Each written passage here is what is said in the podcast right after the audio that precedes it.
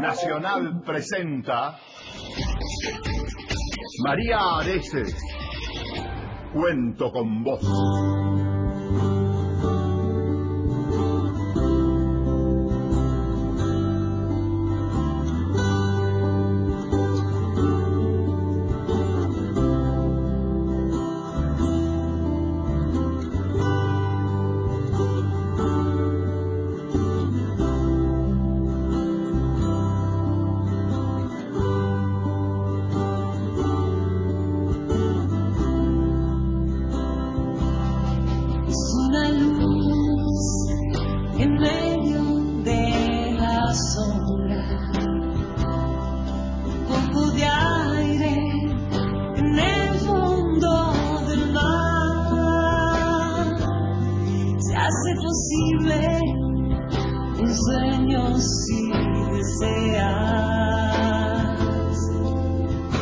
Se haga realidad al despertar. Vidas tan vividas, tanta intensidad.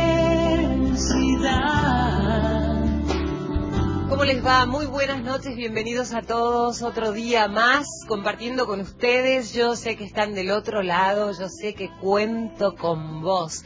Por eso estamos aquí de lunes a viernes de 22 a 23 junto a Norma Salas, mi compañera de todas las noches. Hola Norma. Hola María Areces, ¿Cómo va? te Pero muy, muy bien. ¿Estás muy bien. contenta hoy? Muy Qué linda fiesta se hizo a la mañana, ¿eh? La verdad que estuvo muy lindo. Nos encontramos con todos los conductores este, de la radio, que no voy a nombrar uno por uno porque se me llega a olvidar uno, no. No corresponde. Todos los conductores de la radio, este, nos sacamos muchas fotos, me encontré con compañeros que hacía mucho tiempo que no veía, estaban las autoridades, la verdad que muy lindo, ¿viste? Sí, sí, lo vi en la página, ¿eh? Así Estuvo que eh, ahí en la página de Radio Nacional pueden verlo y pueden ver a María que está preciosa. ¿Eh? Y, y bueno, yo no, porque termino muy tarde en la radio, imposible venir. Ah, pero si ustedes Sí. la vieran a Norma, es tan Eh, hermosa sí, y es mejor un no. sol. Norma, sí. te tengo que contar algo. Viste que el otro día estuvo Rosario Ponce con nosotros, la señora que tiene el comedor Unión de Madres allí en el barrio de La Boca. Y que ella decía que tenía una gran necesidad, ella le da de comer a, madres y a niños que eh, están en la calle, en situación de calle. Entonces los trae a su comedor, bueno, tiene, ha conformado allí una parrillita con una cooperativa para poder generar ingresos. Bueno, necesitaba lápices y cuadernos. Norma fue la primera que empezó una colecta en la radio y ya juntamos alrededor de 100, ya, ya los compramos, ¿eh? alrededor de 100 cuadernos, lápices y gomas, pero Norma fue Ah, como María. la líder del movimiento compra de cuadernos. No, pero acá ob- obviamente hay muchos compañeros todavía quieren colaborar, así Sí. que de a poquito vamos entregando, así se va concretando la compra y los chicos pueden empezar ya. Bueno, no creo que falte mucho para que No, pero me encanta porque la verdad que se conmueven con las historias de las personas, pero además Y eso sí. de, de- de transformarse en alguien tan solidario todo el tiempo, ¿no? Y de, y de ayudar. Bueno, contanos a qué vías de comunicación podemos este, escribir, llamar y demás, por si quieren hacer una pregunta en nuestra entrevistada de hoy, que es Mm, un mm. alma tan generosa, tan caritativa, ya la van a conocer. Muy bien, pueden llamar y dejar grabadito el mensaje al 0810-222-0870, 0810-222-0870, o bien al WhatsApp 11 65 84 0870, 11 65 84 0870. Anoche, Sí. 23, un minuto, Sí. Antonio dejó un mensaje. ¿Qué dice Antonio? Antonio es de Iguazú, Misiones, ah, obviamente. vos, me encanta ese lugar. Hermoso. Muy buena la obra del veterinario Ariel Corse. ¿Viste? Lo felicita. Es bárbaro ahí, Acma, ¿eh? Y yo le quería mandar un beso a Juan, el taxista que me trajo hasta acá, porque veníamos escuchando Nacional y escuchábamos las promos de los programas y de pronto me dice, ¿está tu promo? Y de pronto sale y dice, soy María Areces. Y yo estaba atrás sentada, ¿entendés? Una cosa muy loca que pasa cuando uno trabaja. Yo estaba atrás y yo le decía, soy María Areces, pero en la radio el otro decía, soy María Areces, entonces no entendía nada. Bueno, Juan, si estás ahí circulando que te ibas para Palermo, te mando un beso y gracias porque eh, no me cobró el, viste que hay un plus y qué sé yo, me hizo una atención. Así que, bueno, muchas gracias. Tuvimos un poquito la música y ahora viene nuestra entrevistada. No sé si soñaba, no sé si dormía, y la voz de un ángel dijo que te diga, celebra la vida.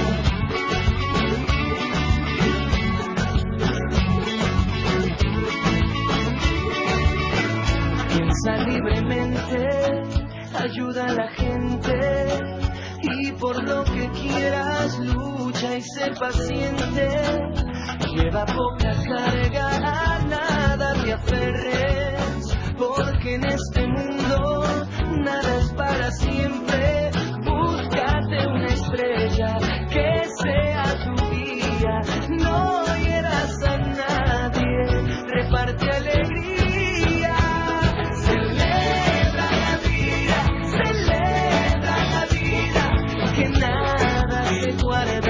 que todo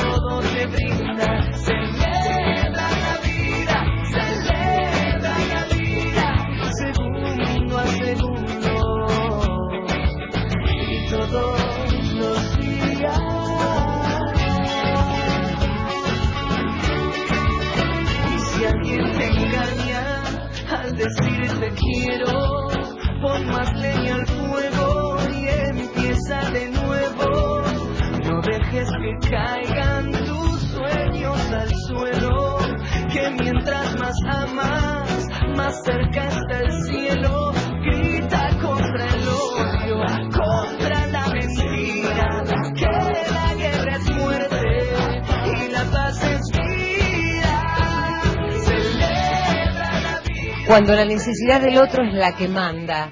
Esa es una frase de nuestra invitada de hoy que con 24 años ahorró todo lo que tenía, muy chica, y partió rumbo a la India a trabajar con la Madre Teresa de Calcuta. Saben ustedes que es la fundadora de Hermanas de la Caridad en centros de India y Filipinas. Eh, ese fue uno de los comienzos, pero eso hay que llevarlo en el alma. Esa se llama Belén Kelet y está con nosotros. Hola Belén, buenas noches, un gusto tenerte acá. Muchísimas gracias. ¿Cómo estás? Bueno, una maravilla lo que has hecho. Vamos a empezar recorriendo esa historia porque hoy Belén es parte de Red Solidaria, Red a la que todos conocen, que también está liderada por Juan Car, eh, que lleva un trabajo social impecable, enorme, y que por suerte eh, tiene bastante difusión y la gente se, se, se acerca cada vez más. Igual Belén ahora nos va a contar algunos detalles. Pero a mí me gustaría que me cuentes el porqué de esta, si se puede decir, vocación o necesidad tuya de agarrar tus cosas, partir e ir a ayudar a un lugar tan lejano y con tanta necesidad. Yo creo que surge a partir de que uno se empieza a dar cuenta, eh, digamos, yo tengo familia, educación y salud. En algún momento uno se empieza a dar cuenta que son tres cosas que uno en realidad no ha hecho nada para merecerlas. Está buenísimo que me tocaron, pero también sentía esta necesidad de, bueno, me toca dar algo a cambio. Este, por supuesto, es mucho más fácil el espíritu aventurero cuando es más joven irse muy lejos. Este, pero ahora te cuento que cuando llegas allá la Madre Teresa te recibe y casi casi que te manda de vuelta a tu país. Ah, sí. Eh, agradece que estés ahí, que ayudes, pero te dice, bueno, ahora volvé y seguí haciendo lo que viniste a hacer acá. Claro. Así que... Como que hay eh, muchas necesidades en todos lados. ¿no? Exacto. Yo creo que estar allá es un privilegio enorme. Creo que es una oportunidad que dan las hermanas de la entrega total que tienen. Este, es una pobreza muy cruda, todo está a flor de piel. Es una ciudad, digamos, muy superpoblada. Todo se ve, eh, todo pasa en la calle, la Y pobreza todo hace es falta. Muy cruel, exacto. Todo hace falta. Entonces, tam- pero también descubrís que yo iba a uno de los hogares de las hermanas todas las mañanas y hubiera 100 voluntarios o dos, el trabajo igual se hacía y todos estaban atendidos. Por eso creo que es un privilegio que te dan las hermanas de ir a descubrir este mundo, pero no es que sos realmente necesario. ¿Y qué te pasa cuando descubrís ese mundo? Porque digo, vos eh, salís de tu lugar de confort para irte a un lugar donde a veces ni siquiera tenés agua, donde no te podés bañar. Vos, ¿no? Estoy hablando en lo personal, no aquellas personas a las que vas a ayudar, pero digo, por ahí no tenés la posibilidad de bañarte cómodamente como lo haces en tu casa. Tenés que adaptarte a esa situación y eso es que tienes que surgir del alma, del corazón, tenés que tener una, una vocación enorme, ¿no? Yo creo que, digamos, no, no, es para todo el mundo, pero tampoco es que yo estaba ahí sufriendo y rasgándome las vestiduras. ¿Te sentías feliz? Me sentía completamente, digamos, eso es lo que quería hacer por el resto. No la estaba pasando mal, ¿eh? No es que yo, pobrecita, me estaba sacrificando Ajá. por el bien de los demás. No, no. Por supuesto, digamos, todo asusta. Eh, yo tomé un tren de Nueva Delhi a Calcuta y cuando eh, paró el tren en Calcuta se subieron todos los, eh, los porteros, digamos, los que ayudan a llevar las cosas, los que se llaman coolies, y era tal bullicio de gente y gente viviendo en el andén que yo me paralicé y dije, yo acá no quiero, no sé qué hacer, ¿cómo bajo? Y un señor que estaba en el tren me dijo, ¿te llevo a algún lado? Y le dije, sí, yo ya sé que cuando uno viaja solo tiene que decirle que no a gente que uno no conoce, pero me llevó hasta la puerta del Ejército de Salvación. Este, donde tenía una cama en un cuarto de 12. ¿Ya te estaban camas. esperando ahí? ¿Vos ya habías hecho un contacto? ¿Habías avisado Nada. que llegabas? Nada. Es decir, que tu familia sabía que partías y vos tenías que avisar en algún momento cuando llegabas. Había fax, no había mail Claro, todavía. claro. Eh, me dieron la dirección de la casa madre y fui una mañana hasta ahí, toqué la puerta y me ofrecí de voluntaria. Eh, después uno va entendiendo, digamos, este, este privilegio que dan las hermanas, porque la rutina es que todas las mañanas hay una misa diaria, que no es obligación para nadie ir. A la tarde hay una adoración al Santísimo para los católicos, pero vos ves que hay gente de todas las religiones. Este, quien es musulmán, el altar justo está opuesto a la Meca, así que rezaba de espaldas al altar, había gente haciendo meditación. Es como una gran comunidad, digamos, que tiene una sola, un solo propósito que es mejorar la calidad de vida de alguien día a día. Eso es lo que a veces digo que es la verdadera religión, ¿no? Cuando uno este, la practica y abre el corazón a todo el mundo, no importa este, qué quiera hacer sino esto, ¿no? Mejorar la calidad de vida de los otros, tender una mano, ayudar al que menos tiene. Digo, la práctica de la verdadera religión pasa por ahí, más allá de a quién uno le rece, ¿no? Sí, y yo creo que pasa por poderle preguntar al otro qué necesitas.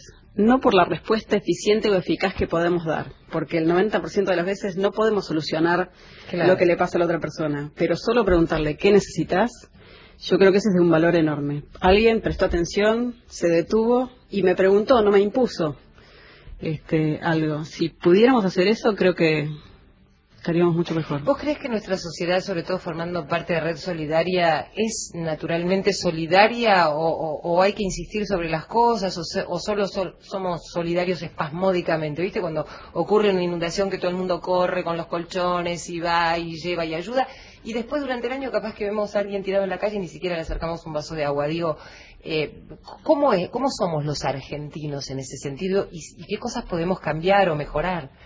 No, yo comparto el pensamiento de Juan Carr, creo que el argentino es solidario por naturaleza, solo que a veces es difícil ver dónde está aquel que me necesita. Claro. Y también la desconfianza, y bueno, nosotros pasamos por Malvinas, donde donábamos un montón de cosas y no todo llegaba.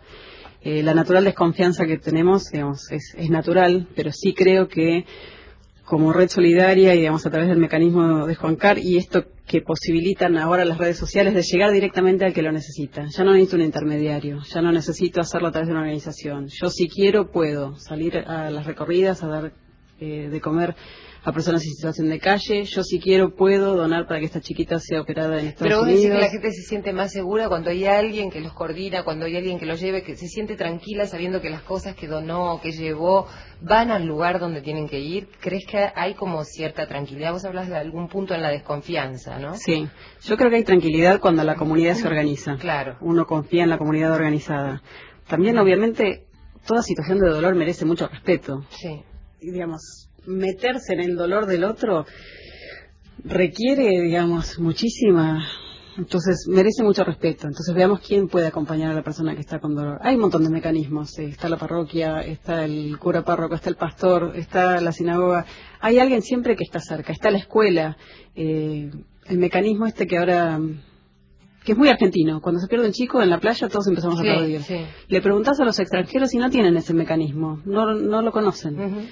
Eh, ese mismo mecanismo, cuando lo usamos en la ciudad, se pierde un chico y lanzar el alerta solidaria, digamos, yo creo que la comunidad tiene esa capacidad. Claro. Rápidamente. Además las campañas maravillosas que se han hecho en las facturas, este, que llegan a tu casa con las fotos de los chicos, con los teléfonos, creo que ha habido como una organización que ha crecido cada vez más y ya es parte de nuestra vida cotidiana, ¿no? Por eso yo creo que es, eh, es lo que dice Juan Carlos, digamos, la cultura solidaria ha empezado, digamos, a crecer este, y se empieza a instalar como cultura.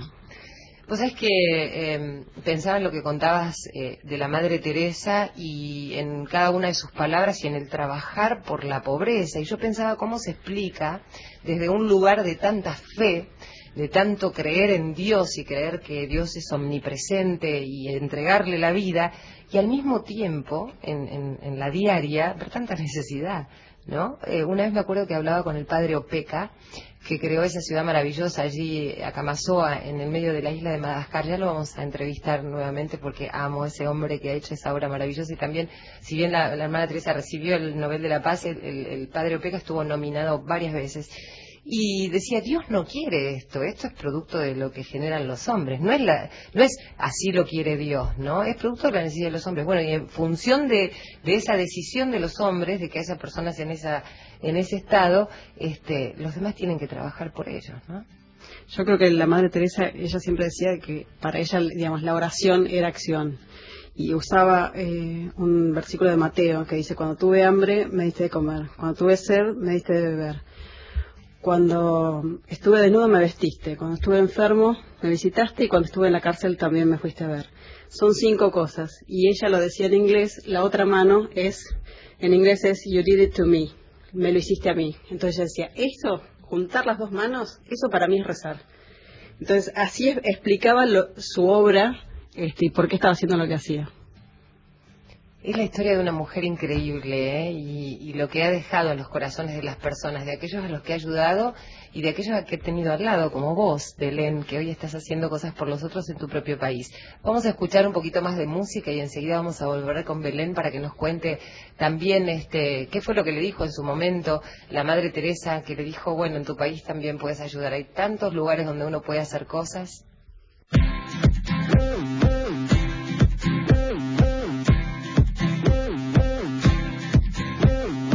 Música está subiendo, los corazones se van uniendo, no bailes solo, yo bailo con vos. No pienses lo que yo pienso, pero respeta mi pensamiento, no bailes sola, yo bailo con vos, yo bailo con vos.